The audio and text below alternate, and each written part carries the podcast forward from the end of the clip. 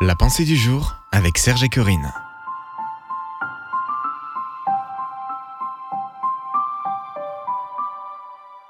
Ne sous-estimez pas vos petits riens. Une pensée de Bob Gass. C'est par la foi que Noé construisit une arche. Hébreu 11, verset 7.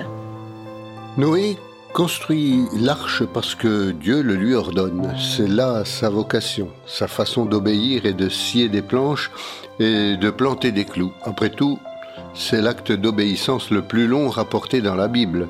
Du début à la fin, il durera 43 800 jours. Et pendant tout ce temps, il va glorifier Dieu chaque matin. Peu importe l'outil que vous utilisez dans votre métier, marteau, clavier, aspirateur, ballon de football, tableur, micro ou machine à café, vous en servir est un acte d'obéissance. C'est par ce biais que vous louez Dieu. C'est votre manière d'accomplir ce que vous devez faire.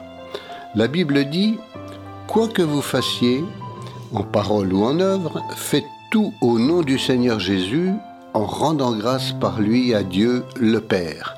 Colossiens 3, verset 17. Arrêtez de vous dévaloriser et de penser que ce que vous faites n'est pas important. Rappelez-vous ce vieux dicton. Pour un clou perdu, pas de fer. Pour un fer perdu, pas de cheval. Pour un cheval perdu, pas de cavalier. Pour un cavalier perdu, pas de message. Pour un message perdu, une armée vaincue. Pour une armée vaincue, un royaume perdu. Tout cela pour un clou. Pour Dieu, les petits actes d'obéissance sont de grandes choses. Si vous vous faites avec enthousiasme des petits riens comme s'ils étaient des exploits, alors Dieu fera des exploits de ces petits riens. Voilà comment progresse son royaume. Voici donc votre parole du jour. Faites ce que Dieu vous demande. Une prière pour aujourd'hui. Seigneur Jésus, aide-moi à faire ce que tu me demandes avec joie. Amen. Retrouvez la pensée du jour sur www.topchrétien.com.